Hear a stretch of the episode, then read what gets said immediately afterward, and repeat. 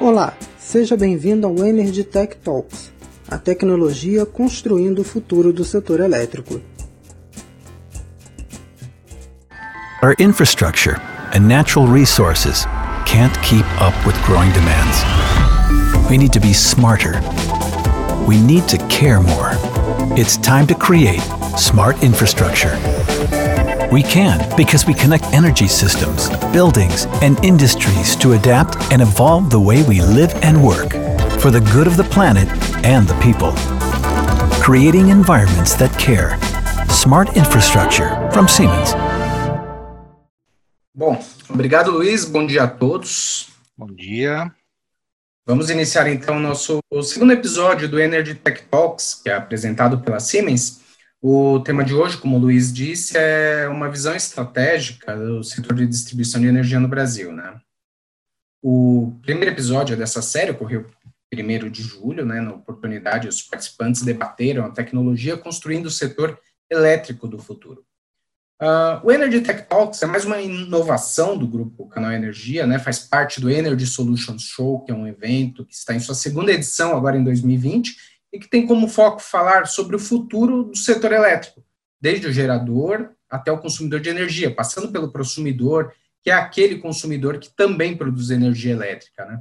O Canal Energia, só para fazer uma breve apresentação, é, faz parte da Informa Markets, né, que é a maior empresa de feiras e eventos do mundo, Somos uma plataforma de jornalismo também, do qual eu faço parte no portal de notícias www.canalenergia.com.br e nós também promovemos alguns dos mais tradicionais e importantes seminários do setor no país, como o Enase, que é focado nas questões político-regulatórias, né, o Brasil Wind Power, que é a maior feira do segmento eólico na América Latina, o, temos também ainda o Agenda Setorial, com os principais temas de regulação do setor para o ano, né. Bom, passada essa breve apresentação, vamos focar no trabalho de hoje, né. Uh, nosso objetivo aqui é discutir, de forma abrangente, os rumos do mercado de distribuição de energia, abordando a modernização, confiabilidade, nível de performance, uh, entender quais são as expectativas futuras para o custo de energia elétrica no país. Né? E, nesse contexto, nós temos diversos temas que estão cada vez mais relevantes. Temos aí a eficiência energética, por exemplo. Esse é um assunto que tenho ouvido e reportado com alguma frequência, né? Ele tem sido desafio para que as maior, maior parte das empresas atualmente, né, a palavra de ordem é ser mais eficiente em termos de custo, né. Um bom exemplo é o home office, né, uma prática que está amplamente adotada decorrente dessas medidas de isolamento social e que provou, de certa maneira, né, que é possível ser mais produtivo graças ao avanço da tecnologia. E o setor elétrico não foge essa regra. Se ele quiser ser mais eficiente, tem que avançar no uso da tecnologia, né. Aqui no canal Energia tenho visto que essa é uma tendência em todo o mundo, inclusive com várias reportagens mostrando entidades internacionais, como a Agência Internacional de Energias Renováveis, que é a IRENA, a Agência Internacional de Energia, a OLAD, entre outras, né? Eles apontam este como um caminho natural e uma oportunidade para o setor elétrico, né? Promover a retomada da economia por meio de investimentos em tecnologias, geração de energia limpa, enfim. Uh, nesse campo temos assuntos como energy storage, mobilidade elétrica, resposta da demanda, smart grid e agora digitalização, descentralização e descarbonização da matriz, são os três Ds, né, um conceito que já está enraizado nas empresas aí, é, como sendo esta uma forma de chegar ao futuro, né, e ao mesmo tempo promover a universalização do acesso à energia, uma das ODSs da ONU, né. Bom, dito isso, ainda precisa preciso reforçar, né, que existe a necessidade de assegurar a confiabilidade no suprimento. Não adianta só é, pensar na coisa bonitinha, não tem que ter uma confiabilidade, né? E essa é uma preocupação que o próprio governo sempre aponta como primordial para o setor, né? Bom, acho que eu já falei demais. Quero apresentar os nossos convidados de hoje, né? Pelo segmento de distribuição, participará o Roberto Silva Vieira, ele é head da unidade de alta voltagem da Enel Distribuição Goiás pela Brás, nós temos que é a Associação dos Grandes Consumidores Industriais de Energia e Consumidores Livres, temos o Vitor Ioca, que é o gerente de energia elétrica da entidade. E representando o consumidor final, temos ainda o Márcio Guimarães Fenelon, que é o gerente de energia e gases da ArcelorMittal Brasil. E ainda, lógico, o nosso anfitrião dessa manhã, que é o Fábio Koga, que é head da área de sistemas de distribuição da Siemens, a quem eu gostaria de chamar para iniciar essa nossa conversa de hoje falar sobre a visão da empresa quanto aos desafios desse futuro para o setor elétrico. Toga, você tem uma apresentação aí, né? A palavra é sua, por favor. Você está sem som, Cobra? Muito obrigado. Uh, deixa eu só uh, compartilhar aqui com vocês a minha apresentação. E a gente já vai começar. Ok. Uh, tá aparecendo para vocês? Sim. Legal. Bom, a ideia aqui é apenas uh, posicionar uh, exatamente do que, que a gente está falando em relação a Siemens, né? Quando a gente fala em Siemens, um conglomerado industrial muito grande, várias unidades Fabris, várias soluções. Hoje a gente vai falar especificamente de uma unidade de negócios chamada Distribution Systems, uh, especificamente Power Distribution Systems, ou seja, os sistemas de distribuição de energia, que compreendem uh, basicamente, que, que, abrangem basicamente uh, aquele escopo nosso típico de GTD, geração, transmissão e distribuição. Então eu vou rapidamente posicionar a nossa unidade de negócios, quando a gente fala em uh, geração, e pensando aqui no caminho da energia desde a geração até o consumidor final, seja ele um, uma indústria, seja ele uma residência, uma edificação, nós temos soluções que passam uh, desde a geração propriamente dita, ou seja, dentro da distribution systems, nós temos os sistemas e soluções para geração fotovoltaica, quer quer seja em grande escala, em utility scale, grandes parques solares, quer seja soluções para geração distribuída, os inversores string inverter para aplicações menores, desde um rooftop, desde um telhado até um, um parque menor de um mega, alguma coisa assim. Uh, nós temos todos os sistemas uh, aplicáveis a, aos geradores, a proteção dos geradores, a transmissão da energia, então são disjuntores específicos para disjuntores que suportam até 100 kA de corrente, os cubículos isolados a ar, cubículos isolados a gás, SF6, são tecnologias fortemente aplicadas também em wind farms e, e, e, e no, na geração solar, uh, e os equipamentos outdoor. E, obviamente, os serviços, uh, que vão desde os serviços associados aos produtos até a operação e manutenção de uma subestação que esteja instalada uh, dentro de uma dessas uh, unidades que eu comentei agora há pouco, extensão de garantia contratos de manutenção.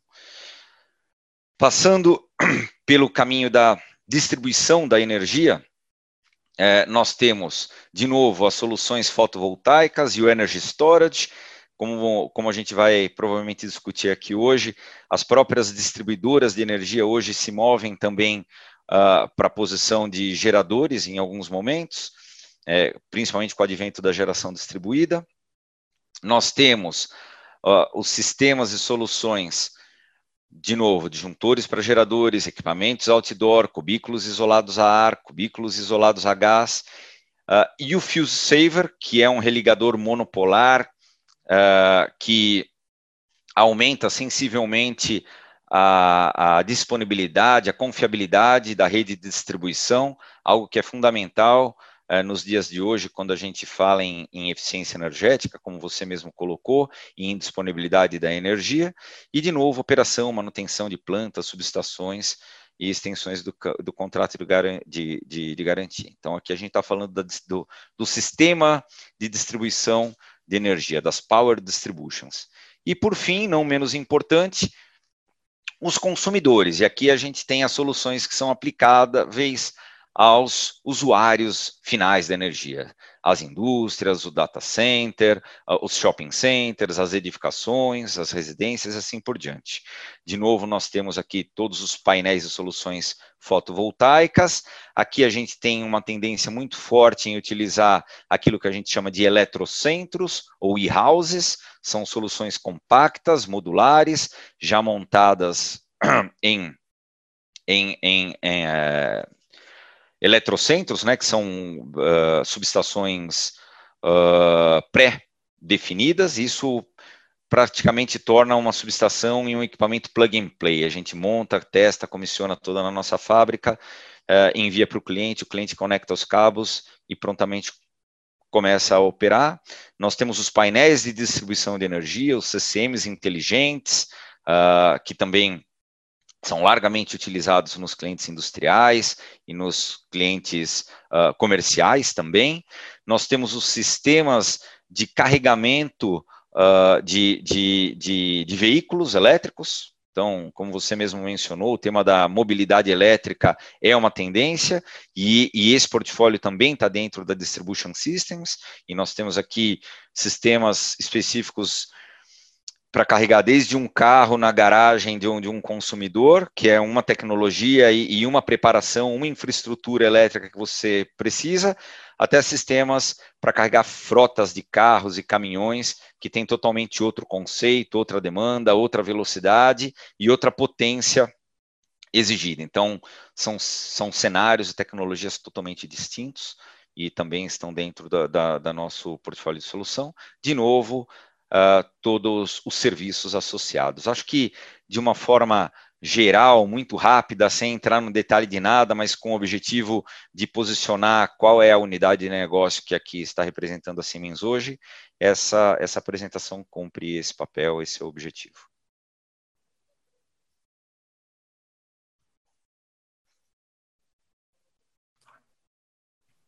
Bom, obrigado, Koga. É, então, Acho que é o nosso objetivo, como o colega disse aqui, é mais discutir, né, e conversar sobre o futuro desse segmento, né? Então, antes de começarmos aí com as perguntas, eu gostaria de reforçar o que o meu colega Luiz explicou no início. Os participantes podem enviar suas questões, uh, dando preferência pelo botão Q&A, que está disponível aqui na plataforma Zoom, né? Bom, na, na posição de moderadora, tenho a prerrogativa de fazer a per primeira pergunta aqui para nossos debatedores, né? E eu gostaria de direcioná-la a todos é, de uma forma mais geral aí.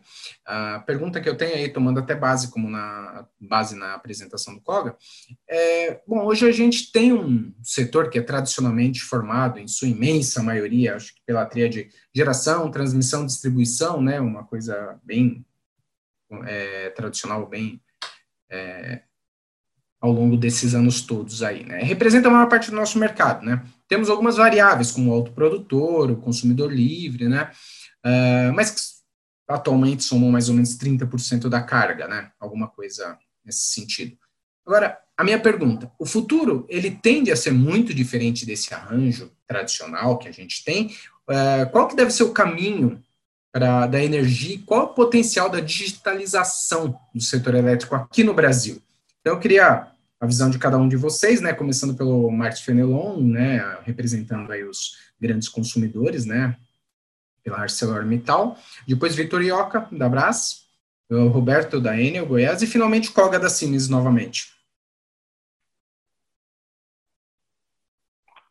Bom, bom dia a todos. Primeiro agradeço aí o convite do canal Energia e, e da Siemens, né? É um prazer estar aqui debatendo.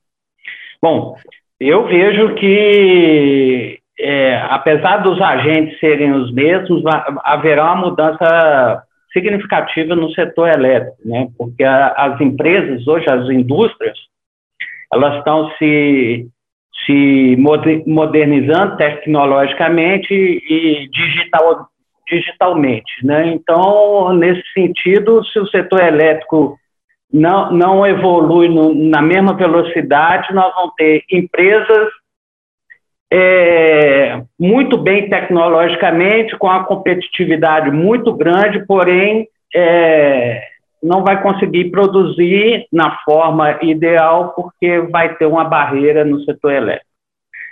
Então, eu vejo que o setor elétrico ele precisa de evoluir na mesma velocidade, principalmente no, do ponto de vista de digitalização, confiabilidade e qualidade. Vitor? Bom, bom dia a todos. Maurício, obrigado pela pergunta. Gostaria de agradecer o convite a Sims e ao canal Energia, sempre corroborando o máximo, é muito bom estar aqui debater todo o setor de energia. E com relação à evolução, aí, o que, que a gente enxerga como consumidor? A Abraço representa os grandes consumidores, mas a gente tem uma, uma visão bem geral de todo o mercado. Né? Então, falando do ponto de vista do consumidor, é, é, com certeza a gente tem uma oportunidade enorme de evolução aqui do mercado, né, de todo o mercado, mas alguns passos eles precisam ser cumpridos, né? Então, hoje, apesar de existir uma grande oportunidade de você ter aí uma evolução no sentido da digitalização, é, modernização dos medidores, modernização de toda a rede, a rede né, de distribuição e transmissão se tornar cada vez mais smart, é, acaba que isso pode se tornar inócuo se a gente não tiver uma correta sinalização da informação na ponta final, que é o consumidor. Então, assim, a gente precisa, em paralelo à evolução de toda a infraestrutura de rede, é mais do que necessário evoluir também no sinal da tarifa, né? Então, hoje, vamos pegar já um exemplo atual. Então, a gente tem aí uma expectativa de, a partir do ano que vem, a gente, por exemplo, ter um preço de liquidação das diferenças PLD horário. Como que essa informação vai chegar na minha casa, na minha residência? Ela não vai chegar, né? Então, hoje, 70% do mercado, pelo menos, não vai saber o custo real da energia a cada minuto, a cada segundo ou a cada hora que seja. Então, a gente precisa, com certeza, evoluir nessa sinalização, mas, em paralelo, é mais do que necessário evoluir também é, na regulação das tarifas. Então, aí a gente enxerga que existe toda uma, uma receita a ser cumprida, é, principalmente do ponto de vista do regulador, é, para a gente conseguir ter essa evolução. Então, primeiro a gente precisa saber qual que é o comportamento de consumo dos consumidores. Então, a gente precisa ter todo esse mapeamento. O regulador precisa ter esse mapeamento prévio para, a partir desse momento, ele desenvolver aí uma nova modelagem de tarifas, né? Tarifas mais atualizadas, que elas vão ter aí a capacidade de sinalizar para o consumidor de forma ali dinâmica exatamente o que, que está acontecendo no sistema. E a partir do momento que a gente tem essa evolução de tarifas, aí ah, é apenas uma consequência da evolução de todo o mercado, né? É, quando você sinaliza corretamente, você tem toda essa base de dados aberta para todo o mercado, um mercado que a gente imagina uma, um mercado 100% livre, você traz todos os consumidores para participar de forma ativa, se ele desejar, de toda a operação do sistema. Isso, claro, no longo prazo, acaba se refletindo em menores custos para todos nós. Uhum. Perfeito, obrigado. Roberto, sua vez. Muito bom dia, Maurício. Muito bom dia a todos os colegas que estão participando do debate o Márcio, o Vitor, o Fábio.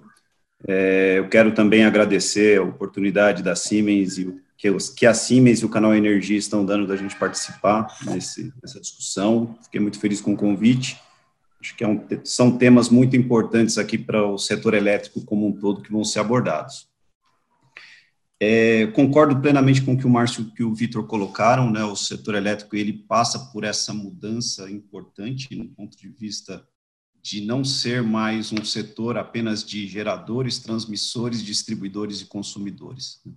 A realidade ela já está acontecendo. A gente identifica nas empresas de distribuição uma quantidade de conexão de agentes dos famosos prosumers, né, como o Maurício colocou, os produtores e consumidores.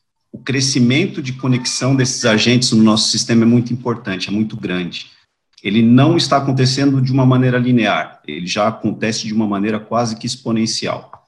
E isso acontece em vários locais, isso acontece na indústria, como o Márcio colocou, isso acontece também com consumidores residenciais, principalmente nos grandes centros, como São Paulo, mas também acontece no campo.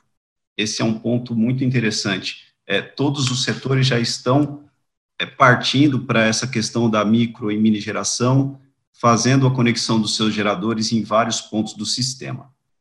E para as distribuidoras, é, ela, as distribuidoras elas têm um papel fundamental. Tradicionalmente, as distribuidoras elas são apenas as agentes que entregam a energia para o consumidor final, que estão entre a transmissora e o consumidor final. E nesse novo cenário, a distribuidora ela tem que assumir o papel de conectora entre geradores, consumidores e também com a transmissora.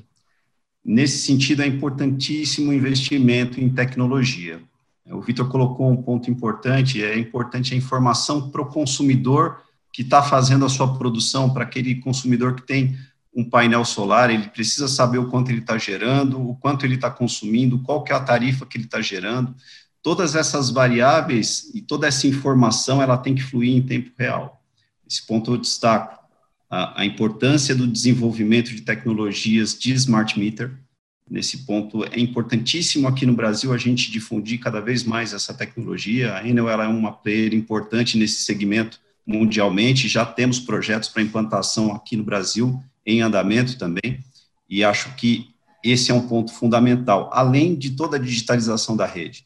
Né, o fluxo bidirecional de potência que a gente vai ter no nosso sistema, que a gente já tem em muitos locais e que a gente vai ter cada vez mais, ele é uma mudança, ele configura uma mudança da forma que a gente opera os sistemas, da forma que a gente opera e que a gente faz manutenção, da forma que a gente entrega energia para os clientes.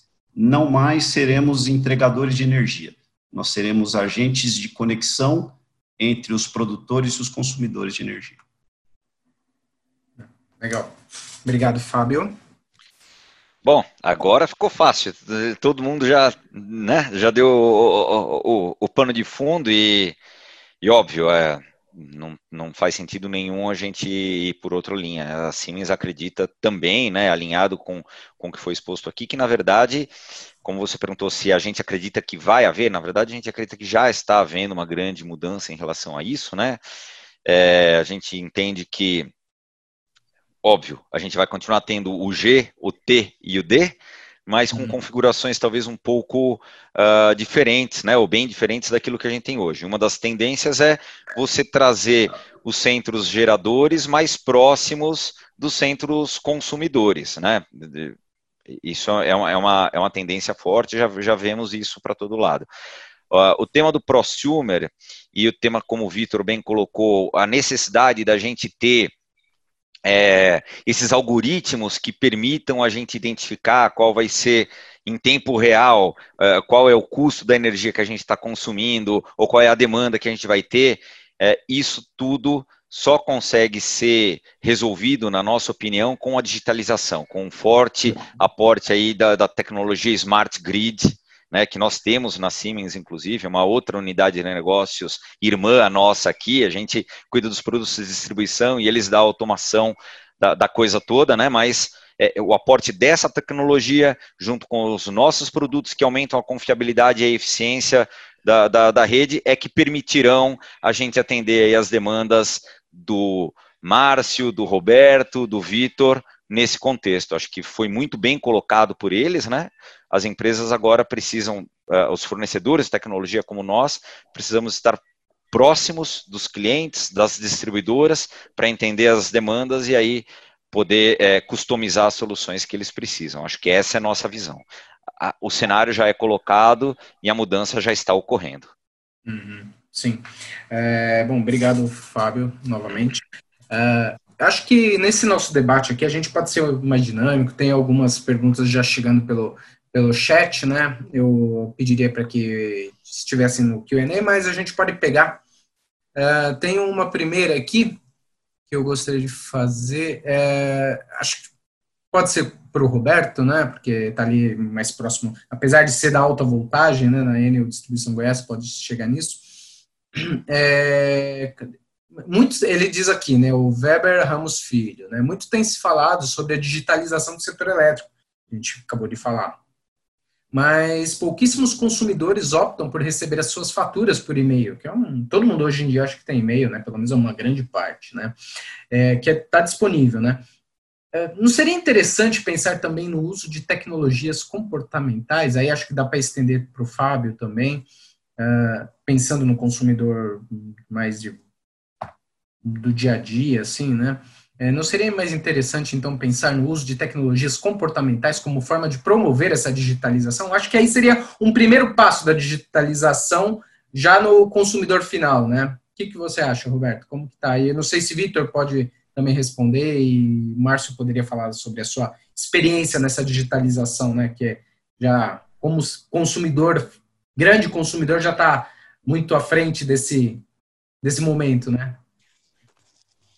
Eu entendo que a pergunta é muito pertinente, principalmente no cenário atual que a gente está vivendo, né? nesse cenário de pandemia, em que a gente tem que mudar a forma como a gente se, como a gente se relaciona é, no setor como um todo. Enquanto distribuidora, a gente tem que mudar a forma que a gente se relaciona com os clientes, né, com os consumidores. Essa questão, por exemplo, que o colega fez a, a pergunta sobre a conta de energia, o relacionamento comercial com, com os clientes, durante a pandemia tem mudado de uma maneira muito significativa. Acho que esse vai ser um, um legado, se a gente pode dizer assim, positivo desse momento. É, eu vou dar um exemplo aqui com números. Né? Na Enel Distribuição Goiás, a gente tinha uma média de 5.800 downloads é, do nosso aplicativo, que tem todos esses serviços, que o, o, cliente pode ir lá pegar uma segunda via de conta e vários outros serviços, inclusive fazer a própria autoleitura, se for o caso. Né? E durante o período de pandemia, a gente tem percebido um aumento importante. Hoje a gente tem uma média de quase 18 mil downloads do app por mês. Isso é, é um, um aumento muito significativo e a leitura que eu faço é que cada vez mais os clientes estão se abrindo para formas diferentes de fazer esse relacionamento com a concessionária que presta o serviço. E a concessionária, as concessionárias têm que estar preparadas para esse momento. Então, eu entendo que sim, precisamos cada vez mais fomentar esse tipo de troca de informação entre o cliente, a distribuidora e com todos os outros que estão no segmento, todos os outros do setor. Hum. Certo. Vitor, como você vê essa questão da digitalização para os grandes consumidores? É, veja, assim, é um ponto fundamental na digitalização de todo o mercado, então, vamos colocar assim, da, da, realmente os consumidores do lado de cá, seja grande, médio ou pequeno, eles aderirem realmente a esse novo mercado, a informação precisa chegar, né? Então, assim, um passo fundamental, por exemplo, para qualquer consumidor mudar o seu hábito, é ele entender e saber que aquilo está acontecendo, que existe aquele produto. Então, campanhas de comunicação, por exemplo, de todo o mercado, são mais do que necessárias para aquele consumidor primeiro tomar o primeiro passo de aderir a esse novo produto, né? É, é essa nova informação que está chegando. Acho que um ponto que a gente pode colocar também é a base de dados e todas essas informações que poderiam ser colhidas do hábito de todos os consumidores, ela é muito rica, ela tem muito valor. Né? Uhum. Se a gente imaginar futuramente, por exemplo, que o mercado de medição, apenas de medição, ele fosse um mercado aberto, não fosse um monopólio exclusivo daquela concessão, talvez é, ou várias outras empresas teriam interesse em entrar nesse tipo de mercado e iriam procurar diretamente os consumidores, né? Porque é mais do que interessante para diferentes agentes do setor acessarem o hábito de uso desses consumidores, ou seja, o hábito do consumo de energia elétrica. Então, a abertura do mercado ela consegue trazer todo esse processo de digitalização o mais rápido possível. Uhum. Certo, obrigado. Márcio, como é que foi? Imagino que a experiência da, da Arcelor já, já, já passou por esse momento aí há muito tempo, né? Um grande consumidor aí de energia intensiva, né? Uh, como é que é a aplicação dessa digitalização quando se é um grande consumidor do tamanho que a Arcelor é? é pois é, a digitalização ela é um fator importante, porque você cria uma base de dados muito boa e te permite, através da análise da base de dados, é, descrever o perfil do seu processo ou do seu consumo ou, e tomar decisões assertivas nas melhorias contínuas com a visão simples de produtividade e redução de custo, né? Então, por exemplo, eu, eu vou sair um pouco da indústria e vou falar, né? É, uma base de dados para um consumidor residencial é importante porque Vou dar um, um, exemplo simples, né? Eu posso bater minha roupa, lavar minha roupa no período de madrugada, né? Onde o preço está mais baixo. Então, isso acontece também nas grandes indústrias, né? A gente conhecendo o perfil do processo e do consumo, a gente consegue trazer melhorias de processo com a visão de redução de custo, né? Nesse sentido, há um tempo atrás, a gente montou o Centro de Operação Comercial de Energia, que a gente traz todas as medições de todas as usinas e a gente tem online a medição de cada unidade da ArcelorMittal. Isso nos permite consolidar as informações, criar uma base de dados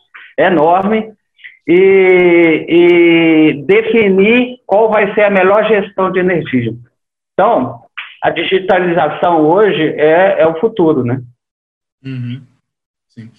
E, Fábio, eu imagino também que a dificuldade para você, como um de tecnologia, para essa para esse mercado, é o desafio também é grande, né? Faça essa, essa diversificação, essa pulverização de possível né, para o futuro. A... Sem dúvida, há, há, desafios, mas por outro lado, é, a gente acredita que boa parte da tecnologia habilitadora da, da, da resposta ao colega uh, se faz sentido a gente digitalizar também a conta de, de, de, de luz. Uhum. No fim do dia, a pergunta foi essa para o consumidor residencial, né? boa parte da tecnologia ela já existe, já em, em, em boa escala já está até implementada. Eu acho que boa parte da pergunta aqui reside em como a gente educar o consumidor a preferir receber também uma conta é, digital ao invés de receber no papel. E aí, na nossa opinião, a gente só educa esse consumidor dessa forma quando a gente mostra que há algum benefício em relação a isso que está também atrelado à resposta do próprio Márcio. Quer dizer, uhum. numa conta em papel, ele só descobre o quanto ele gastou depois que ele gastou. Resta a ele até o banco pagar a conta. Se a gente mostrar para ele que numa conta digital ele consegue eventualmente ter o acompanhamento online do quanto ele está consumindo e com isso tomar decisões de consumo durante o mês, de forma a reduzir a conta dele no final do, do mês, talvez seja mais. Talvez ele fale, opa, acho que é melhor eu deixar o papel de lado e acompanhar a minha conta por aqui. Então, é, eu acho que isso faz um pouco da, da, da catequização, vamos chamar assim, de um novo comportamento. Quer dizer, não é uhum. simplesmente trocar o papel por uma conta digital, mas sim quais benefícios estão associados a esse novo comportamento. E fazer esse acompanhamento em tempo real, né? Que é a possibilidade aí que a gente já, já fala tanto aqui, né? Exato, exato. Exato. Uhum, sim. Uh, bom, queria continuar aqui com você, Fábio, agora. É, tem algumas, passadas essa primeira rodada aqui que a gente teve, uh, perguntar para você sobre uh, mercado de renováveis, né? Você citou né, durante a sua primeira resposta aí, né? O GTD vai continuar, né? Com essa configuração um pouquinho diferente, mas vai continuar. A gente não vai sair disso e vai ter mais tecnologia, né? Uh, o Brasil, aqui a gente tem muito, muitas renováveis na matriz, é uma das mais renováveis do mundo, se não for a mais renovável, né?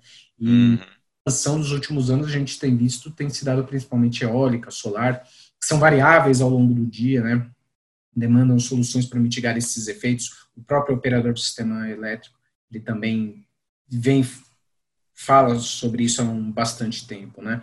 É, o que, que isso pode o que, que essa variação, essa situação pode trazer de desafios e oportunidades nesse campo, pensando na digitalização do, do setor? Como que como mitigar esses efeitos e o que, que dá para fazer, ou como conseguir esse, essa confiabilidade no final do dia, né? Ok, ok. Ah, bom, aí são soluções diversas, né? O, o, fato aí, se eu entendi, a, a, a, pergunta é a questão um pouco da intermitência, você excluindo talvez a, a, a hidrelétrica, né? Tanto a solar como a wind, elas são boas, elas são limpas, mas elas são intermitentes, né? E isso pode gerar desafios aí ao, ao, ao sistema elétrico como um todo. Bom, existem é, Ainda não dá para talvez armazenar o vento, né? Sempre pegando aquela piadinha de lá de trás, mas dá para a gente armazenar alguma forma de energia. Então a gente chega é, em breve. É, a gente chega em breve. mas a gente a gente é, tem algumas tecnologias que permitem é, a gente mitigar um pouco esse tipo de, de, de situação. É, dentre elas, a gente tem, por exemplo, o Energy Storage, né?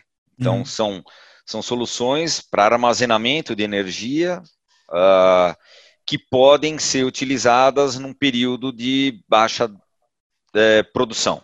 E aí você produz a energia no período de maior insolação, durante o dia, ou no período onde o vento está melhor, e eventualmente numa baixa uh, uh, produção em função da variação do vento, por exemplo, você consegue pegar aquela, armazen aquela energia que foi armazenada uh, em, em, bancos de armazenagem e despachar.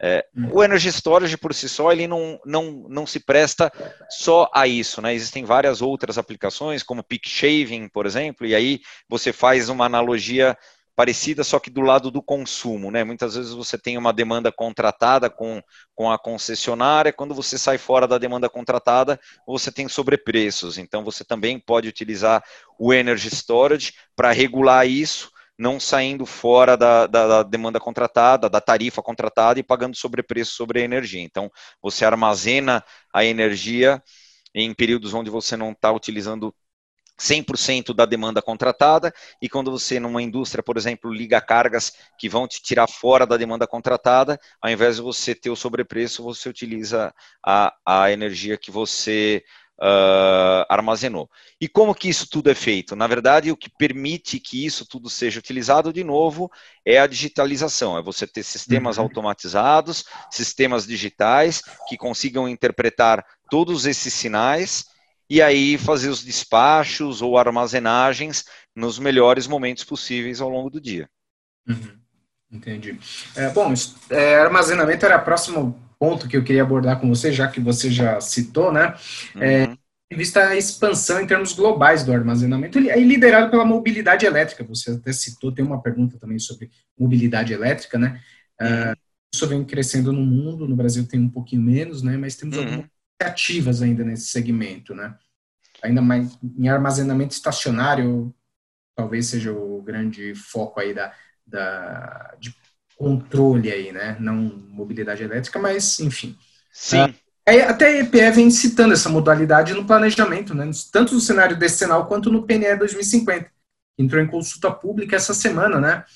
É, aí tem o que é o chamado Battery as a Service, né? É uma tendência do mercado brasileiro também, apesar de ainda não estar é, tá tão amplamente é, espalhado pelo país? Como que você vê isso? Sem dúvida. A gente aqui na Siemens, a gente entende que o Battery as a Service é uma tendência, não só o Battery as a Service, mas eu vou dizer que o Energy as a Service. Hein?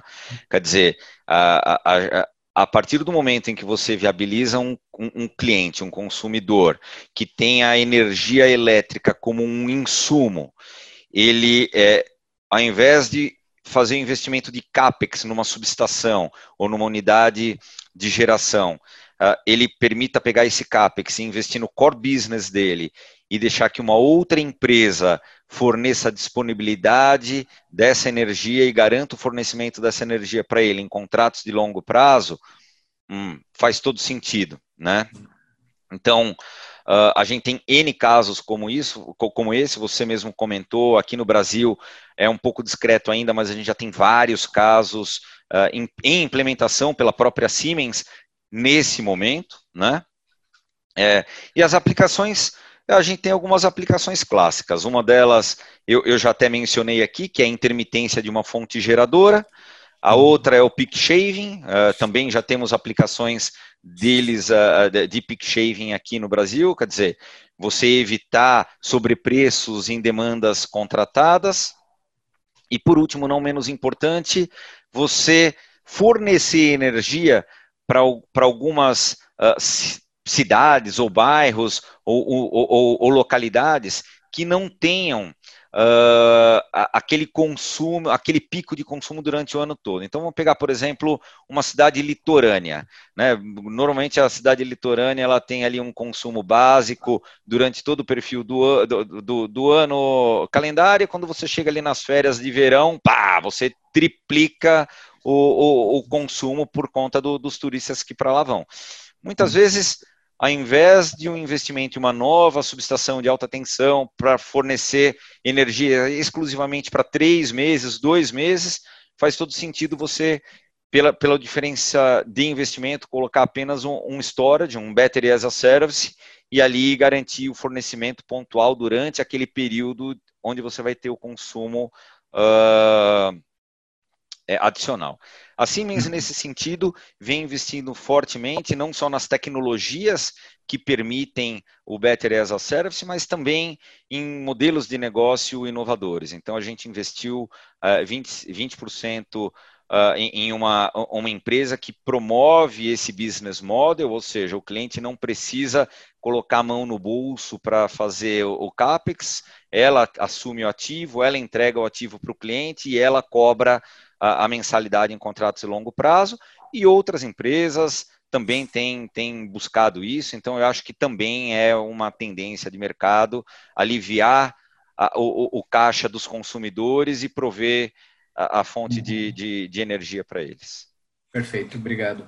Uh, Márcio, eu queria agora com você aí olhar, a gente fala sobre tecnologia, tudo mais, e para o consumidor final, o grande consumidor, como é a Arcelor, o objetivo é um, né? É ter energia competitiva, né? E no caso aí, você é o gerente de todas as unidades da Arcelor no país, né? Queria ver com você qual é o desafio que vocês têm nessa, justamente nessa, nesse uso, ver essa a tecnologia ajudando vocês a obter essa energia mais competitiva. Como que, qual é o, como tem sido o desafio para vocês nesse sentido? E para o Vitor, posteriormente, eu gostaria de tá, estender a pergunta e ver no, dentro do universo de consumidores da Brás como a o, como é que está o uso da tecnologia para nessa nesse segmento? Para justamente chegar nesse objetivo que é ter energia competitiva no final do dia. Bom, do lado do consumidor, né, ArcelorMittal, a gente está modernizando o nosso parque, automatizando, colocando sensores, medição, é, é, proteção de melhor qualidade, mais digital, para que a gente evite qualquer perda e aumento de manutenção nos nossos equipamentos, né?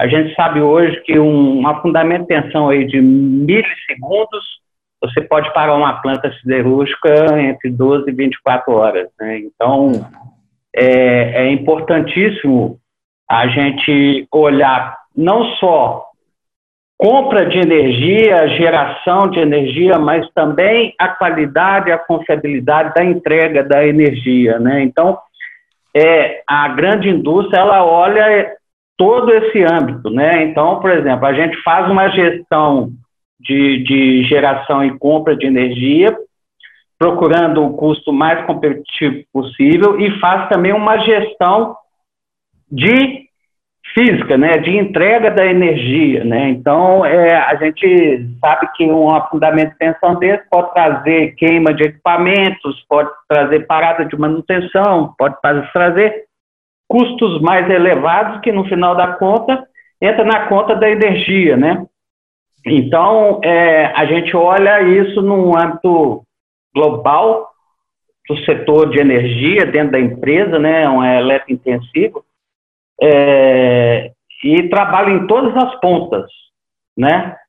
E é por isso que eu falei que as distribuidoras, num futuro bem próximo, vão ter que fazer o papel de distribuição e de conector, como o Roberto falou, eu concordo com ele plenamente. É, por quê? Porque eles vão ter que tra trabalhar com a conexão com a qualidade, com a confiabilidade que as empresas estão imprimindo de tecnologia, né? Então, é, nós não podemos ter esse tipo de, de, de, situação, parar 12 horas por causa de um fundamento de tensão ou, ou, ou de uma... Ah, sumiu seu áudio, Márcio? Seu Sim. áudio sumiu? Ah, agora voltou. Voltou? No âmbito da CELO, a gente está olhando a energia como um todo desde a da, entre, da compra da energia até a, o produto final. Ok? Obrigado. Vitor, como é que está a situação dentro do universo de consumidores, grandes consumidores da Brás? Imagino que esteja bem evoluído diante do, da, do nível de competitividade que as empresas têm, né? São grandes empresas globais até, né? É como o, o, o Márcio colocou, a experiência da, da Arcelor reflete muito o que a gente tem dentro da Brás de todos os nossos segmentos industriais. Né? Aqui a gente vem uhum. desde a siderurgia até a indústria de alimentos. Todas é, olham a energia em um âmbito global. Então, desde a compra, né, é um esforço gigantesco para você conseguir uma compra de energia competitiva ou produzir a sua própria energia. Né? Em alguns casos, é, grandes consumidores são autoprodutores é, assim como olhar para dentro da fábrica, né? Então, assim, dois pontos fundamentais: a qualidade no fornecimento da energia. Hoje, a regulação não acompanha a qualidade que a indústria demanda.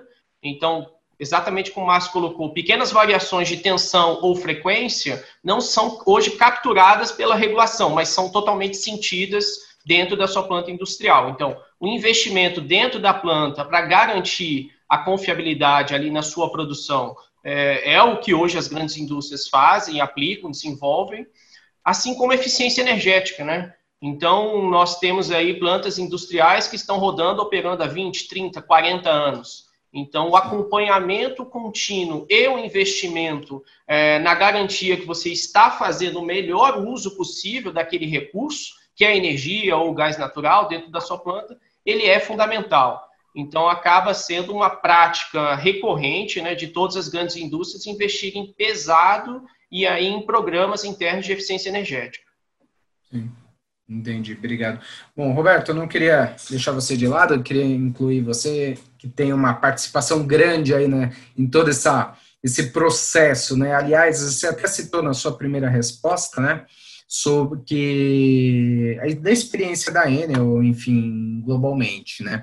É, a Enel, é, ela está bem, não somente a distribuição Goiás, né? Você citou, já trabalhou aqui em São Paulo, né? É, o segmento que a empresa está, ela está bem no centro dessa revolução digital, né? Tanto na distribuição quanto na, alta, na alta voltagem, né? Onde, que é onde você atua, né? É, e fala-se muito sobre a distribuidora do futuro. O próprio Márcio e o o Fábio e o Vitor comentaram também, que tá, é um foco mais na gestão na rede, né? Inclusive em eventos do canal Energia, a gente já citou isso também, que a concessionária ela vai ficar mais próxima do NS por conta desses prosumidores e dessa necessidade de maior gestão da rede, né? Eu queria saber de você, como é que a empresa vê esse avanço né, tecnológico? Se a experiência, você até citou brevemente, a experiência internacional ela pode ser aplicada ou já está sendo aplicada no Brasil? Como que tem sido isso? E você tem algum tipo de resultado? Você citou aqui do aplicativo, né, de 5.800 para 18 mil, mais ou menos, né, se não me engano. E, inclusive, eu fui um desses.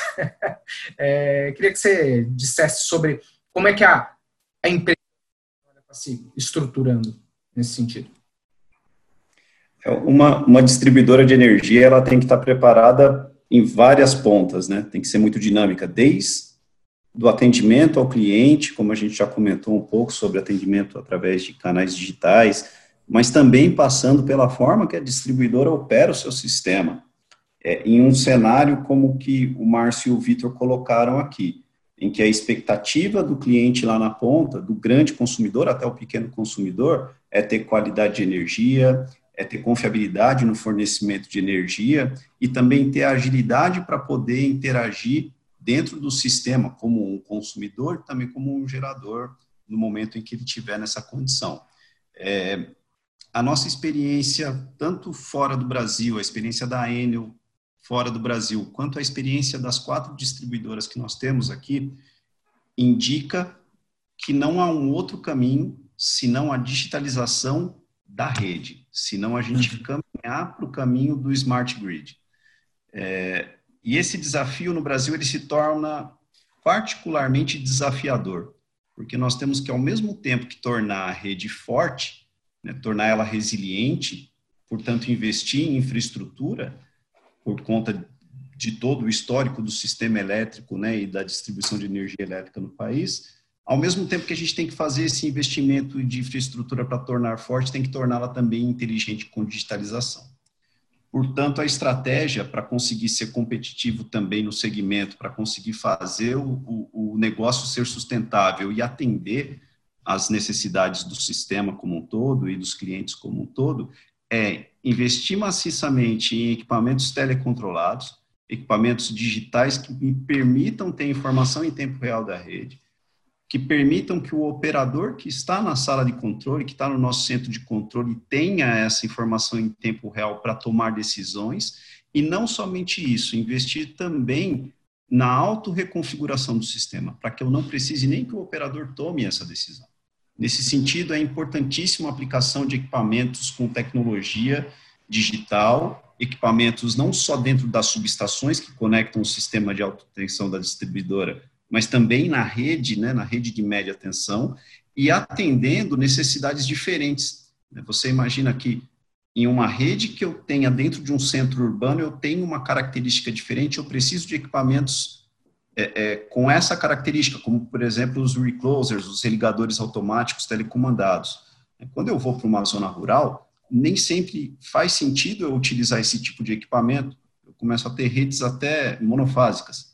Então, eu tenho que adotar outro tipo de tecnologia para garantir essa eficiência. Aí entra muito forte a questão dos irrigadores monopolares, que é uma tecnologia muito interessante para ajudar a garantir a confiabilidade dessa energia para o pro produtor que está lá no campo. É, então, eu entendo que não há outro caminho senão a digitalização, senão trazer todas essas informações da rede para o nosso banco de dados, para o nosso sistema e partir definitivamente para a implantação de sistemas de smart grid. Nesse, nesse ponto, principalmente, eu destaco a autoconfiguração da rede, os sistemas de self-healing, que vêm sendo implementados de maneira bastante expressiva. Aqui em Goiás, esse ano, a gente vai implementar cerca de 700 sistemas, a gente começou nisso esse ano. A, nossa experiência na distribuidora de São Paulo, ela já é um pouco mais consolidada, ela já vem de algum tempo, temos mais de 2 mil sistemas self-healing funcionando, e isso permite que a gente consiga entregar uma energia de mais qualidade e agir de maneira mais rápida para atender o, o, anseio do consumidor final, como o Márcio e o Vitor colocaram. Entendi. Obrigado. Bom, a gente tem uma série de perguntas aqui, né? Tem muitos passam aí pela questão do smart metering, smart grid que a gente tem falado, né? Roberto citou, acabou de citar, o Victor também citou a necessidade dos medidores, né? A gente ter um para poder melhorar essa questão, né? E Fábio, a questão da Fábio, eu queria pergunta então começar com você. A infraestrutura, o que que ainda, o que que você vê como necessidade de infraestrutura para a gente trazer realmente essa tecnologia, o smart grid, as redes inteligentes, a medição em duplo sentido aí, a essa comunicação para o mercado? Bom, vamos lá. É, é, eu acho que todo, o tema é bastante amplo, né? A gente começou lá com, com o, o, o Márcio falando sobre a ótica do consumidor, né? E, e ali a gente tem, obviamente, primeiro, para a gente colocar smart metering, prosumer, etc., precisa ser gerada a demanda pelo consumidor mas mais do que isso, mais do que a gente falar de um produto a ser colocado aqui ou acolá, é, a Siemens ela tem trabalhado e a gente vem trabalhando fortemente em entender melhor a demanda dos clientes e a partir da demanda dos clientes customizar soluções para cada um deles. Vou explicar um pouco melhor o que isso significa. Uhum. Nós temos, por exemplo, o centro de competências focados em cada uma das aplicações. Então, tem um centro de competência para uh, uh, ah, siderurgia, eu tenho um centro de competência para mineração, tenho um centro de competência para química e petroquímica, porque cada uma dessas indústrias, cada uma dessas aplicações tem especificidades que a gente precisa levar em conta quando a gente vai dimensionar o, o que de digitalização, o, o, o, que tipo de solução eu vou colocar lá dentro. Roberto também deve bem saber disso, quer dizer, a, a, o nível de criticidade e, e, e de, de robustez de solução que ele tem para uma indústria é, missão crítica, um data center é bem diferente de uma fazenda que está na. Então, a gente precisa levar tudo isso em consideração. Aqui no Brasil, a gente inclusive tem uma unidade chamada TAP, Total Integrated Power, que são engenheiros que estudam Uh, uh, em conjunto com o cliente qual é a aplicação para poder definir qual o melhor conjunto de produtos, qual o melhor solução é, smart metering para cada uma dessas aplicações, né? Como que eu evito o afundamento de tensão numa siderúrgica e com isso para o forno, para tudo que está lá dentro, ou como que eu evito o afundamento de tensão também numa petroquímica e, e, e paro com toda a coqueria dela.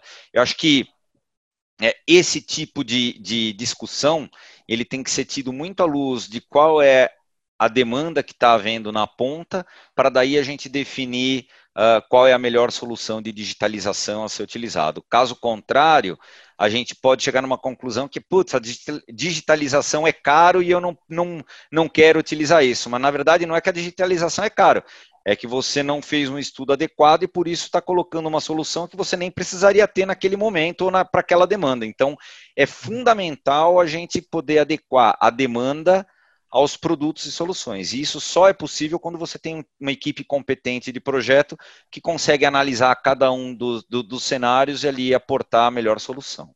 Eu não sei uhum. se, se eu consegui responder tua pergunta eu, eh, adequadamente. Eu acho que ainda tem uma, um complemento aqui bacana, que o Eider Araújo mandou justamente a questão do, de custos, né? Ele, ele, cita aqui que a implantação do smart meter com instalação de medidores né, requer investimentos significativos e reconhecimento desses custos pela ANEL, né, associados aos desafios tecnológicos como 5G. Apesar, estava tá, lendo ontem que algumas algumas é, empresas de telecomunicação já vão começar a disponibilizar o 5G no país, né? E além da segurança da informação, que é outro ponto que eu queria voltar com vocês um pouco mais à frente. Né? Qual a visão de vocês sobre a redução de custos e garantia de qualidade de fornecimento de energia?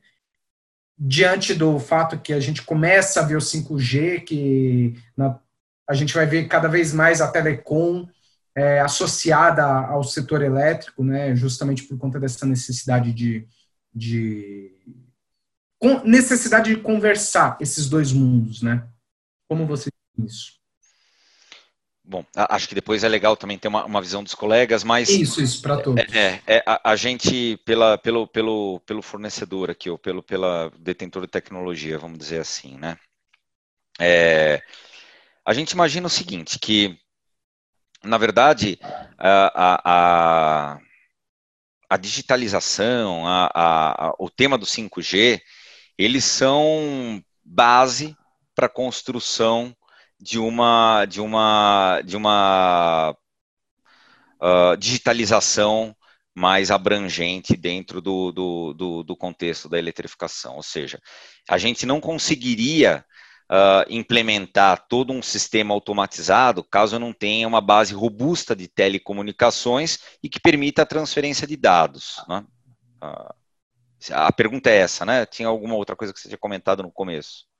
Isso que é a, a, o reconhecimento pelo, desses custos pela ANEL também. Sim, né? os custos. Na verdade, os custos, é, existem dois lados aqui na, na componente custo. Sim, quando você investe, obviamente, você tem um custo do investimento, mas como o próprio Roberto colocou, é fundamental a gente aumentar a confiabilidade da, da estrutura elétrica, é, é a eficiência da estrutura elétrica. Estou falando especificamente, inclusive, da, das distribuidoras de energia, mas isso afeta os consumidores finais, afeta as geradoras, as transmissoras e todo mundo. Uhum. Então, no momento que você aporta o investimento, por um lado você está desembolsando, mas por outro, o próprio fato de você melhorar o seu indicador de DECFEC, ou seja, você tem menos defeito, você tem mais robustez, você tem ganho por outro lado. E esse ganho pode ser utilizado tanto em reinvestir esse dinheiro na modernização, que a gente aqui comentou, com sistemas de self-healing, etc., uh, como para expansões de rede. Ou seja, se é uma sinuca de bico, se não houver o investimento na nossa ótica, você não consegue reduzir o custo operacional. E Portanto, a própria redução de, de, de, de custos em função do, do, investimento já permitiriam que muitos novos investimentos fossem feitos, sem se preocupar simplesmente com aquilo que eu estou gastando momentaneamente, mas projetando a redução de custo que eu terei a médio e longo prazo. Uhum, sim. O, bom, acho que a gente pode entrar, aproveitar nessa questão também, tem um outro, um outro ponto aqui que o Ricardo Campos levanta, é, que é essa maior digitalização da rede, como é que fica a questão da segurança dos dados, né, interferências externas, enfim, ataque cibernético, a gente já vê, tem um caso clássico que é daquela da, da Ucrânia, né, que ficou, acho que 80 Blackout.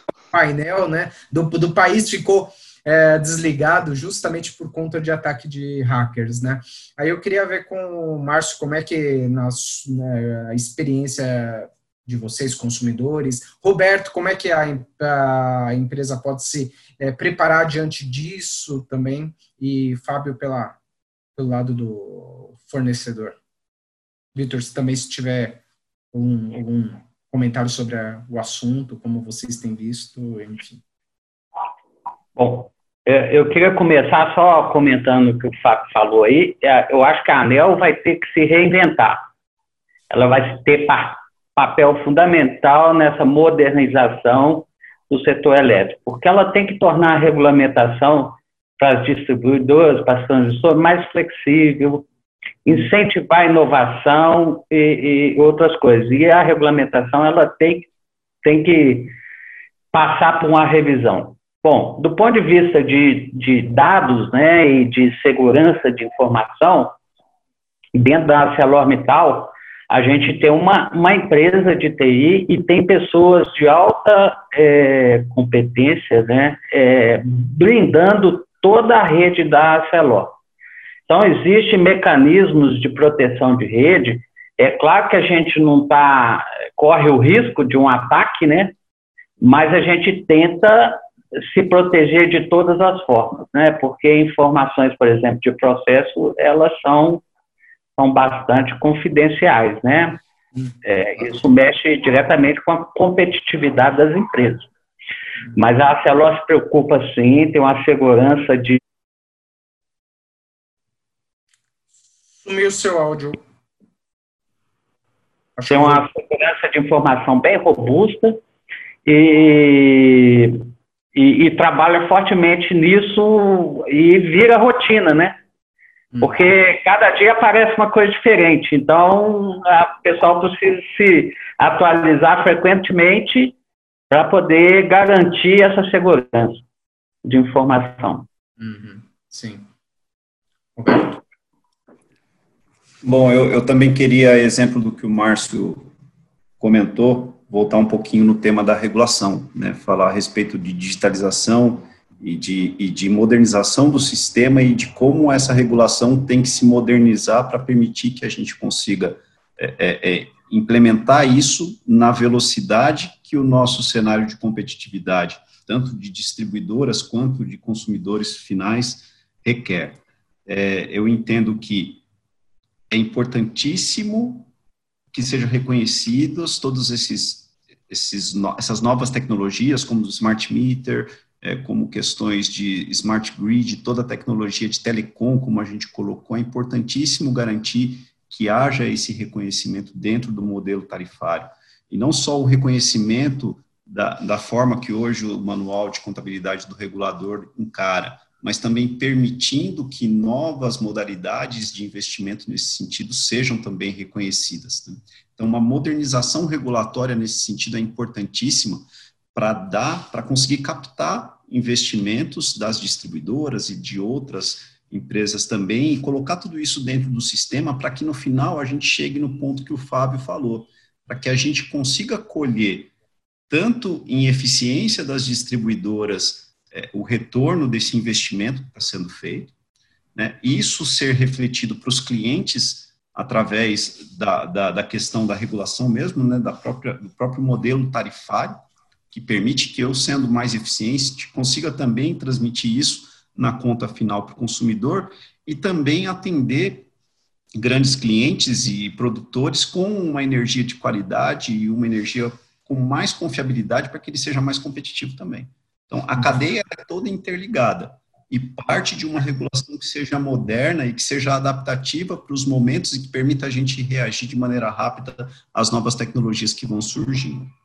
Uhum. Bom, falando um pouco de cybersecurity, né? Essa é uma preocupação para basicamente todas as empresas atualmente, tendo em vista vários exemplos que aconteceram, mas no segmento de distribuição, na operação da rede, isso é crítico, isso é muito crítico. Hoje a gente opera nossa rede, basicamente, da central de operações, a gente opera o sistema inteiro e tudo computadorizado, tudo através de sistemas é, tudo através de redes e sistemas computadorizados, e a gente fica muito vulnerável a esse tipo de ataque.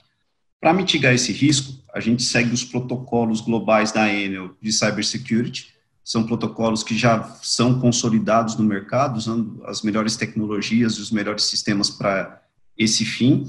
E, além disso, isso não garante que isso não possa ter alguma falha. A gente sabe, a gente já viu muitas empresas aí que têm muita tecnologia, mesmo assim sofrerem com ataques ou coisas do tipo.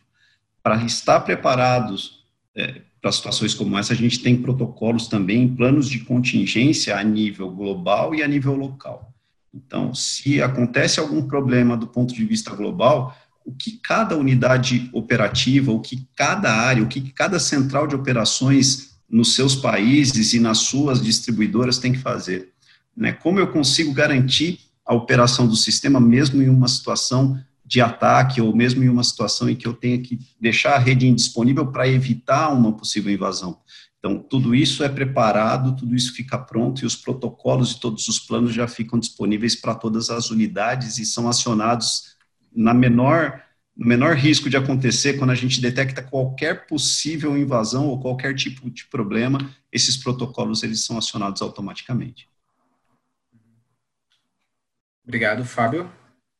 Essa questão da cibersegurança dentro de Bom, é, para Siemens, a cibersegurança é um dos pilares de, de, sustentação das nossas novas tecnologias, é fundamental. Então, para isso, a gente trabalha fortemente com o governo, com clientes, com entidades, em discussões para entender quais são as, as, motivações, quais são os riscos, qual o cenário, e, e aí realimentar isso no, na, nas nossas uh, decisões de pesquisa e desenvolvimento mas não para por só por aí. Nossos produtos nativamente já nascem com funções de proteção e nós investimos fortemente, inclusive em empresas. Recentemente a gente investiu numa empresa chamada Clarity, que basicamente fornece ao mercado sistemas é, para aumentar a robustez em TI. É óbvio que quando a gente fala em digitalização, em comunicação, em 5G, essa coisa toda, a gente tem um caminhão de benefícios, mas por outro lado a gente está deixando sim a, a, nossa rede mais exposta. Por isso é fundamental ter investimento e ter o, o cuidado em aumentar a, a, a robustez. A Clarity, por exemplo, ela fornece um sistema é, altamente robusto para evitar é, acesso indevido com relatórios frequentes sobre qualquer ameaça que possa ter havido na, na, na, infraestrutura de rede do cliente, relatório com quem tentou acessar, quantas vezes, etc. e tal. Assim, quem tiver interesse depois pode me mandar uma, um, uma, uma pergunta, ou um link, ou qualquer coisa, ou, ou, ou pelo LinkedIn, e eu posso responder uh, indicando a Clarity para vocês, ou simplesmente, se vocês procurarem no Google, certamente acharão, né? É, então, é, uhum. é algo que eu realmente recomendo. Não é uma empresa 100% Siemens, a gente investe nela, outros concorrentes investem também, ou seja, é uma empresa que está nesse meio tecnológico, industrial, de Power Utilities, para justamente aumentar a robustez de sistemas focados nessas aplicações. Uhum. Certo. Bom, Vitor, eu queria aproveitar aqui mudando um pouquinho de assunto e bom, a gente tem a manifestação aqui de teve a manifestação do Márcio, do Roberto e também do nosso cadê? onde está o nome dele do Flávio Chiesa, né, também que concorda com a questão da regulamentação, né? Todo mundo falou da regulação, da ANEL, da atuação mais presente, mais para é, poder é, é abarcar, o setor poder abarcar toda essa tecnologia. Né? A gente tem o PLS 232 do Senado. Né? Aí eu queria ver a opinião de todos vocês, se os termos que estão ali, eles já eles são suficientes. Eu, inclusive, o senador Marcos Rogério disse ontem, num outro evento do canal Energia, o, Eno, o Enase Talks, né, que uh, vai propor colocar esse projeto em análise no, no Senado, lá no plenário do Senado. Né. Bom, eu queria ver, partindo de você, o 232 seria, e os termos que estão ali, seria o suficiente para que a gente tivesse esse avanço da tecnologia e poder, é, enfim, adotar, é, obter todos esses benefícios que a gente falou até agora sobre é, resiliência, segurança, custo, enfim, queria a sua opinião sobre isso. Bom, é, o 232, ele dá, já sim, com certeza, ele dá um bom norte para toda essa abertura do mercado e a, a modernização que ela é esperada. É, especificamente do ponto de vista, então, a gente pode falar do serviço de distribuição, é, um dos objetivos do 232 seria claramente separar. Então, a distribuidora passar a ser o que ela realmente deveria ser, que é entregar a infraestrutura do fio, ponto. A distribuidora não deveria enxergar, por exemplo, todos os outros riscos do mercado. A entrega de energia, o custo, todo esse custo de energia, todos os riscos que o, ela hoje suporta e com essa modernização, né, a gente passando a distribuidora ser um provedor única, exclusivamente de fio, é, isso já é um passo fundamental. É, Para nós, assim, experiência do que deve estar ou não dentro de um projeto de lei, né, dentro de uma lei. É, talvez a gente detalhar demais toda essa questão de digitalização é, dentro de um texto de lei, isso possa vir a engessar muito o nosso mercado. Né? Então, por isso que a gente precisa sim ter um, um regulador, a ANEL, é, cada vez mais dinâmico, antenado com o que está acontecendo e correndo atrás do mercado. Né? A gente sabe que o mercado ele evolui numa agilidade muito é, superior ao que o regulador hoje consegue responder. Isso é um fato, mas a gente precisa do regulador que ele consiga acompanhar toda essa digitalização esperada do mercado. É importante uhum. colocar também que o que a gente está discutindo aqui, qual o nível de digitalização que a gente está imaginando. Né? A gente está imaginando uma digitalização ali da infraestrutura da rede, transmissão e distribuição unicamente. Se é isso, a distribuidora hoje já tem sim alguns incentivos para fazer esses investimentos. Além disso, é uma, tarifa, uma tarifa realmente moderna que venha trazer o sinal para o consumidor ter esse desejo de se tornar cada vez mais digital e conectado ao sistema depende única e exclusivamente da ANEL. A gente não precisa hoje do 232, por exemplo, para ter esse nível de digitalização no mercado. Isso é fundamental. Eu imagino que você esteja citando é, diretamente a questão da separação lastro-energia também, né, que você citou no início, né, a gente tem aí a discussão, uh, foi interrompida, enfim, aí a gente teve discussão de GD, e aí a, enfim, são mundos paralelos, mas que ainda estão em andamento, né? Exatamente. Assim, a gente tem uma expectativa muito grande com 232. É, de novo, ele não vai resolver todos os problemas do setor elétrico, mas ele sim é, traz aí quais seriam as cenas dos próximos capítulos para a gente evoluir dentro desse setor. É, mas a gente precisa trabalhar uma conjuntura muito grande, né? No curtíssimo prazo, hoje, por exemplo, é, é importante a gente mencionar isso. Hoje, todos os grandes consumidores, é, região norte e nordeste, poderiam responder ao sistema de forma ativa, poderiam participar da operação de forma ativa utilizando o programa piloto de resposta pela demanda, que está vigente ainda. Por que, que hum. esses consumidores ainda não estão conseguindo participar desse programa? Porque nesse curtíssimo prazo, curtíssimo prazo que já vem se alongando há anos, a gente tem aquela questão do problema do GSF. Então, hoje, nenhum consumidor tem interesse em participar de um programa piloto que entregaria né, uma, uma energia, entregaria uma eficiência maior para a operação do sistema se ele não vai ser remunerado. Então, a gente tem pequenos passos a tomar para resolver toda essa grande questão né, da participação cada vez mais ativa dos consumidores, é, seja os grandes consumidores ou os pequenos consumidores. Existe sim muita oportunidade para que a gente possa destravar aí nesses próximos meses, com 232, GSF e sempre dentro da modernização da regulação na ANEL. Uhum. Márcio, Roberto, Fábio, vocês que a... é, eu, eu, eu, gostaria de fazer um comentário. Essa questão de custo no setor elétrico, é, ela é importante, né? Que ela mexe diretamente com a competitividade das empresas. Uhum. E o que a gente vê no, no, setor elé, no setor elétrico é que o setor é o único setor que não assume o risco do negócio, ela simplesmente repassa ao consumidor. Né? Então, é, o que, que eu vejo? Né? Nós vamos ter que ter mudanças de, de, de, de, de custo, de cálculo de custo, em que cada segmento assuma seu risco que acabe os subsídios, os encargos, né? Se você pegar hoje é, é, energia e transporte é um dos custos mais baratos do mundo, mas quando você bota os encargos todos, ele passa a ser o, quase o mais caro do mundo.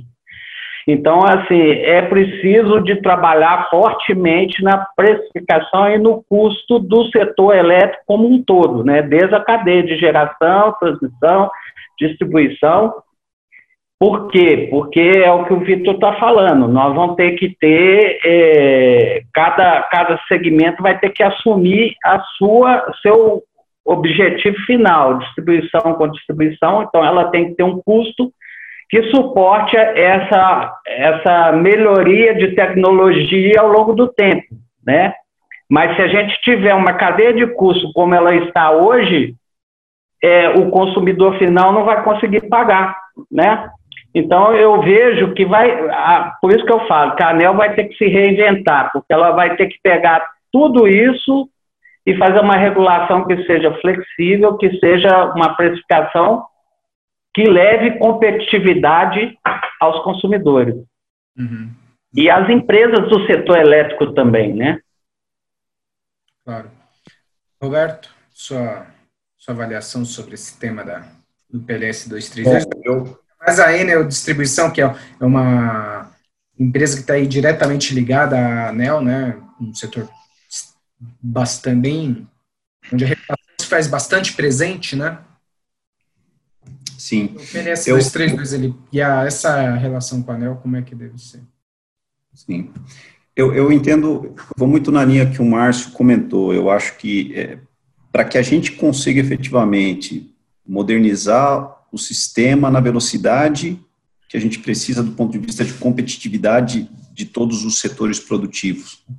É, é importantíssimo que a gente tenha uma regulação que acompanhe isso, né, que permita que esse investimento seja feito e que todos os agentes que estão no sistema consigam ter os seus negócios sustentáveis. Os negócios têm que permanecer sustentáveis do ponto de vista econômico para permitir esse fluxo de caixa de desembolso. É, hoje, quando a gente vai implantar sistemas, é, é, é, dependendo dos sistemas, como o Fábio falou, coisas como Energy Storage ou algumas tecnologias que a gente tem que aplicar no nosso sistema, não tem jeito, a gente tem que trazer coisas de fora do país. E aí entra a questão tributária que o Márcio também colocou, os tributos. Tudo isso faz com que a gente tenha que investir no sistema de uma maneira muito cara. E como eu disse no início, a, ainda a realidade do setor elétrico do Brasil, em muitas cidades, é, em muitas concessões, é que a gente tem que fazer investimento estrutural. Além da gente fazer o investimento de tecnologia para tornar as redes mais inteligentes, nós também precisamos investir para torná-las mais fortes. E tudo isso passa por um modelo regulatório que permita uma remuneração adequada de todos os agentes para manter o negócio sustentável e permitir que a gente consiga buscar eficiência no médio prazo. É, essa é a visão que eu tenho e acredito que cada modernização que a gente tenha na legislação tem que nos levar nesse sentido, nesse caminho. Isso é importante para todos os agentes do sistema. Legal. Bom, eu tô, tô vendo aqui, a gente já está praticamente indo para a reta final, tem muitas perguntas aqui ainda, tenho que eu queria selecionar algumas delas. Uh, os temas, obviamente, eles não se esgotam agora, muito pelo contrário, se no Congresso Nacional esses temas são debatidos há tanto tempo, imagina, uma hora e meia a gente só consegue dar essas umas pinceladas bem rápidas, né? Bom, Queria mudar um pouquinho, então. É, uma outra pergunta aqui de um, da nossa audiência, do Flávio Chiesa, para você, Fábio. É, já voltando aí para a questão da aplicação da tecnologia, de que maneira essa redução de custos, né, com a aplicação dessas tecnologias, poderia chegar ao consumidor final, tipo B3? Você, você vê isso? Ah, esse caminho dá para chegar lá? A gente fala muito de alta tensão, né, redução de custos, que são, os, obviamente, os grandes consumidores, mas para baixa tensão, é possível chegar também? Sem dúvida é. Na verdade, é, eu até nem quis entrar no, no tema aí da, da ANEEL, etc e tal, porque apareceu o vendedor de equipamento querendo fazer uma aprovar uma lei para poder vender mais produto. Melhor que os consumidores aí os, falem por mim. Obrigado para todo mundo. Mas se isso acontece, é, é óbvio, daí você passa a ter mercado livre, você passa a ter uma série de coisas que vão automaticamente uh, o aumento da eficiência, reduzindo o uhum. custo operacional, o custo de, de, distribuição, e isso tende a também chegar sim na ponta para o, o, o consumidor. Ora, se o consumidor tem Mercado Livre, se ele pode selecionar de quem ele vai comprar, se ele tem à disposição dele tecnologias como Energy Storage, onde ele pode comprar e, e, a energia no, no, no horário onde está fora do pico, na energia mais barata, é óbvio que isso acaba redundando em economia também para o é, consumidor final, né? Uhum. Mas as, é, isso tudo precisa ser feito de forma sincronizada, né? E aí é que, que a gente tem que tomar o cuidado, senão a gente fica com a, com a tecnologia à disposição, mas por conta de outras amarras a gente não consegue viabilizar a aplicação, né? Eu acho que é, uhum é, um, é todo um contexto.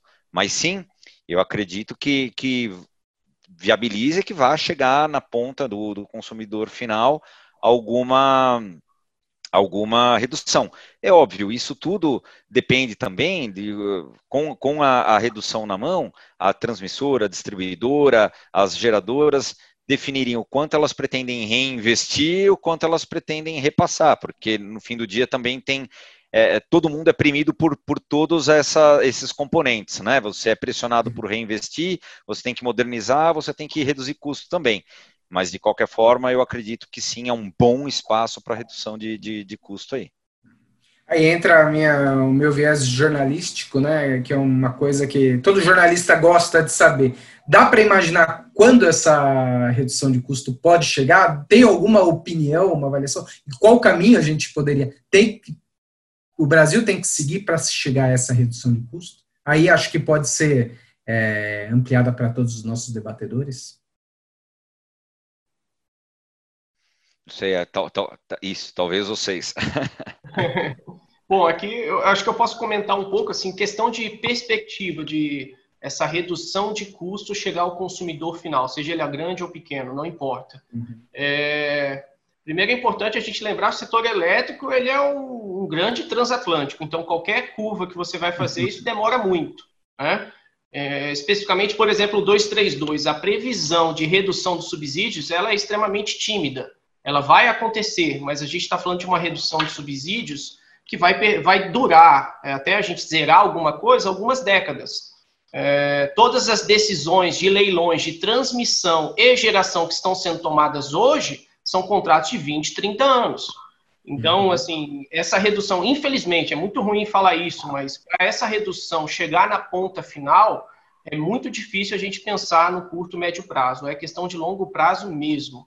E para uhum. quem está no setor, quem está no segmento, é, aquele consumidor que tiver flexibilidade, ele vai sair desse sistema. É isso que está acontecendo já e essa é a tendência. Se a gente não modernizar o nosso setor o quanto antes, a grande maioria do consumidor que tiver condições, ele vai sair desse sistema buscando redução de custo e competitividade. E a conta sobra para os outros. Sim. Obrigado. É, Roberto, Márcio? Bom, eu, eu entendo que a redução ela só pode vir, só pode chegar lá na ponta para o consumidor final, se toda a cadeia passar a ser muito mais eficiente a cadeia ela só vai passar a ser mais eficiente no curto e no médio prazo se a gente conseguir antecipar e acelerar essa mudança tecnológica. Né? O que a gente tem hoje em algumas cidades já numa escala razoável do ponto de vista de automação de sistema, do ponto de vista de smart grid, e amplificar isso para o território nacional como um todo, levar isso para todos os pontos que hoje a gente tem de grandes polos produtores, é, de forma que eu consiga modernizar as redes, consiga fazer isso de uma maneira rápida, veloz e que consiga chegar lá na ponta com mais eficiência, com mais qualidade. Depois disso, eu consigo traduzir isso em uma conta mais barata, uma conta mais baixa e ajudar nessa competitividade que os nossos produtores precisam. Eu entendo que sem isso, sem a gente conseguir ter essa modernização, né, fomentar essa modernização em curto prazo, a gente vai levar muito tempo para conseguir repassar lá para o setor produtivo esses benefícios do ponto de vista de eficiência no setor elétrico. Márcio, eu só posso, eu tenho que fazer uma menção aqui, muita gente, é, muitos, muitas pessoas que estão acompanhando a gente aqui, elogiando o seu, o seu comentário sobre os riscos do negócio, né? E o custo da energia acaba sendo um deles, né? É, é, só para emendar nessa, nessa pergunta que eu acabei de fazer. É, sem dúvida, eu concordo com o Vitor aí. Eu, a gente não vê uma redução significativa no curto e médio prazo. É, concordo com o Roberto que se a gente não tiver uma mudança radical do setor elétrico, isso pode durar mais tempo do que deveria durar, né? E o que que acontece né, nesse o mundo ele está evoluindo e o Brasil está ficando para trás, né? Então, é, se os agentes do setor elétrico não sentarem e a ANEL traçarem uma estratégia para fazer um, um, um, uma modernização do setor que traga uma redução de custo, as indústrias do Brasil vão ficar cada vez menos competitivas. Uhum. É, e os consumidores residenciais, etc., talvez vão migrar para ser prosumidores porque o custo inviabiliza eh, ele pagar, né? Uhum. Então, é, eu, eu tenho a mesma visão do, do Vitor. Eu acho que esse negócio está mais para longo prazo do que para médio e curto prazo. Uhum. Certo, perfeito. Uh, bom, a gente está aqui, eu estou acompanhando o nosso tempo, ele está chegando bem ao final, né? É, agora, antes de uma pergunta final, eu gostaria de chamar novamente o vídeo da Siemens, né, como parte da nossa programação aqui. Luiz, por favor.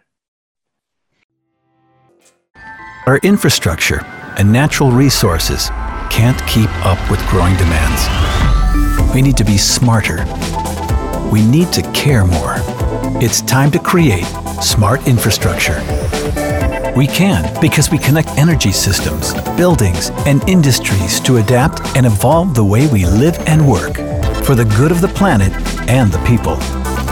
Creating environments that care. Smart infrastructure from Siemens. Bom, obrigado. Eu tenho, como eu acabei de citar, estamos chegando ao final do nosso evento.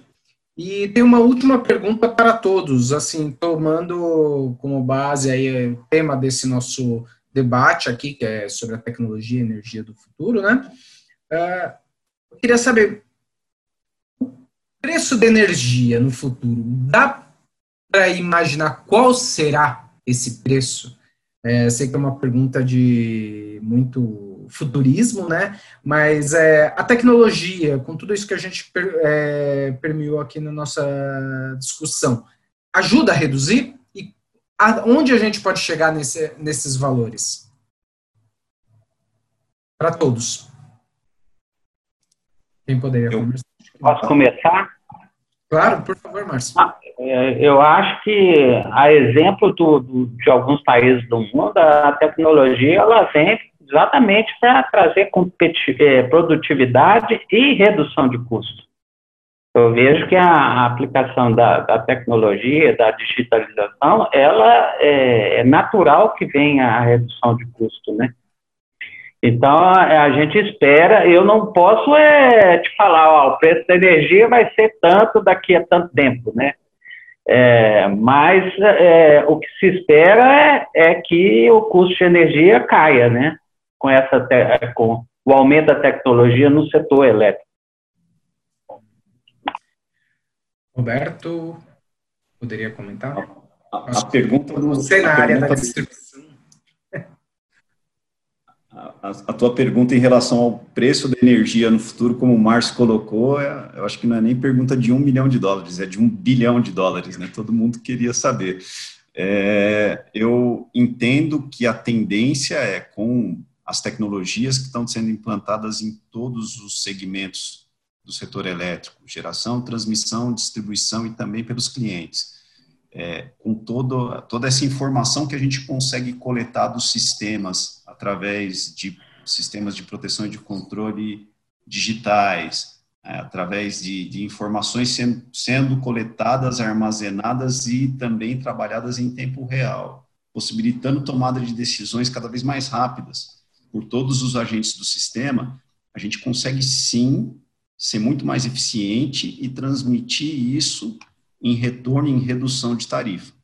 Eu acho que o grande, o grande, a grande questão, o grande desafio aqui é a gente conseguir fazer isso com a velocidade que todos os setores produtivos precisam. A gente tem que ser ágil para implantar essa tecnologia e começar a colher os benefícios o mais rápido possível. Uhum. Obrigado. Vitor? Bom, é, vamos tentar. Primeiro, vamos citar que a gente conseguiu avançar na questão da modernização, tanto via lei quanto modernização dentro da ANEL. Quando a gente olha o benchmark internacional hoje, a fotografia de hoje, é, os nossos principais competidores, alguns deles, têm um custo de energia no mínimo pela metade do custo nacional, hoje, isso dolarizado. Então, é, deveria no mínimo ser dali para baixo, mas claro, com aquela visão de longuíssimo prazo. A gente não consegue chegar nesse patamar hoje ainda, mas avançando no tempo e com todo o apoio que a te tecnologia vai nos dar, todas as novas fontes de geração super competitivas que a gente está vendo, é, com certeza, em algum, a gente sempre vai esperar um custo de energia final muito mais barato se a gente, claro, tiver um mercado é, eficiente também. Uhum. Certo, perfeito. Fábio? Bom, vamos lá. É, como, como, como o Roberto falou, uma pergunta de um bilhão de dólares, mas é, a gente entende que sim, é, a tendência é de uma redução, não, é, é, muito difícil dizer quanto, mas uma coisa a gente pode afirmar: muito provavelmente será uh, uma opção de livre escolha do consumidor, né? Quer dizer, é, uhum. o tema de microgrids, do smart grids, uh, uh, tecnologias que permitam a gente fazer simulações. Hoje a gente tem uma plataforma, um software chamado Simpson, da Siemens, que eu permito colocar o perfil de consumo de cada um dos consumidores de uma indústria e aí definir opções de matriz energética e, e, e de consumo. Isso tudo vai criar uma determinada flexibilização onde o cliente deve ter sim o poder de escolha de comprar como e de quem. Isso por si só uhum. deve reduzir uh, o, o, o, custo da energia uh, a, a, partir da flexibilização. Essa é a nossa crença. Entendi. Bom, muito obrigado novamente pelas suas respostas. Uh, passamos um pouquinho do tempo, né, que estava previsto aqui, já são meio de 10, deve ter muita gente já com fome, já querendo almoçar. Então, eu quero agradecer a todos os nossos debatedores, Fábio, Vitor, Roberto e Márcio, pela presença, pela visão dividida aqui conosco. E lembrar também que em alguns dias esse encontro estará disponível no site do Energy Solutions Show, que é o www.energysolutionsshow.com.br, e no nosso canal do YouTube também. Para quem preferir ouvir, também pode acessar o áudio no podcast Energy Tech Talks, que está disponível no Spotify. Uh, o primeiro episódio já está, inclusive, disponível, é só acessar a plataforma. Bom, é isso então. Nos vemos novamente no 29 de julho, no terceiro episódio da série Energy Tech Talks.